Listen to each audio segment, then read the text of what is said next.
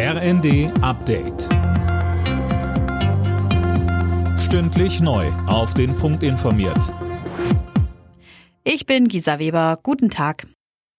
Zum Abschluss ihres Bundesparteitags in Bonn steht bei den Grünen eines ihrer Kernthemen im Mittelpunkt, der Klimaschutz.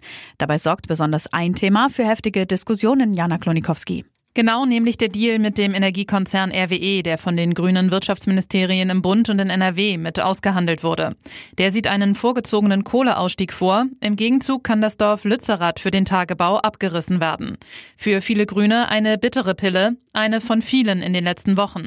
Trotzdem haben sich die Delegierten auf dem Parteitag bislang hinter ihre Führungsspitze gestellt und für weitere Waffenlieferungen an die Ukraine und den AKW-Weiterbetrieb gestimmt. Die Digitalisierung in den deutschen Arztpraxen ist aus Sicht der Kassenärzte gescheitert.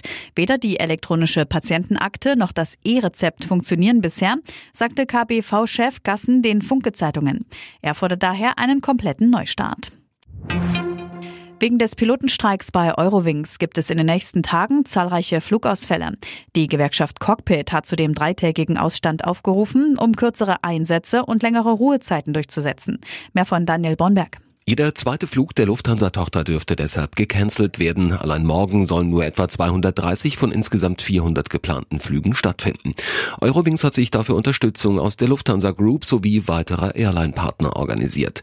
Zudem geht die Fluggesellschaft davon aus, dass nicht alle Piloten mitstreiken. Wer mit Eurowings fliegen will, sollte sich fortlaufend über den Status informieren und gegebenenfalls umbuchen. Alle Nachrichten auf rnd.de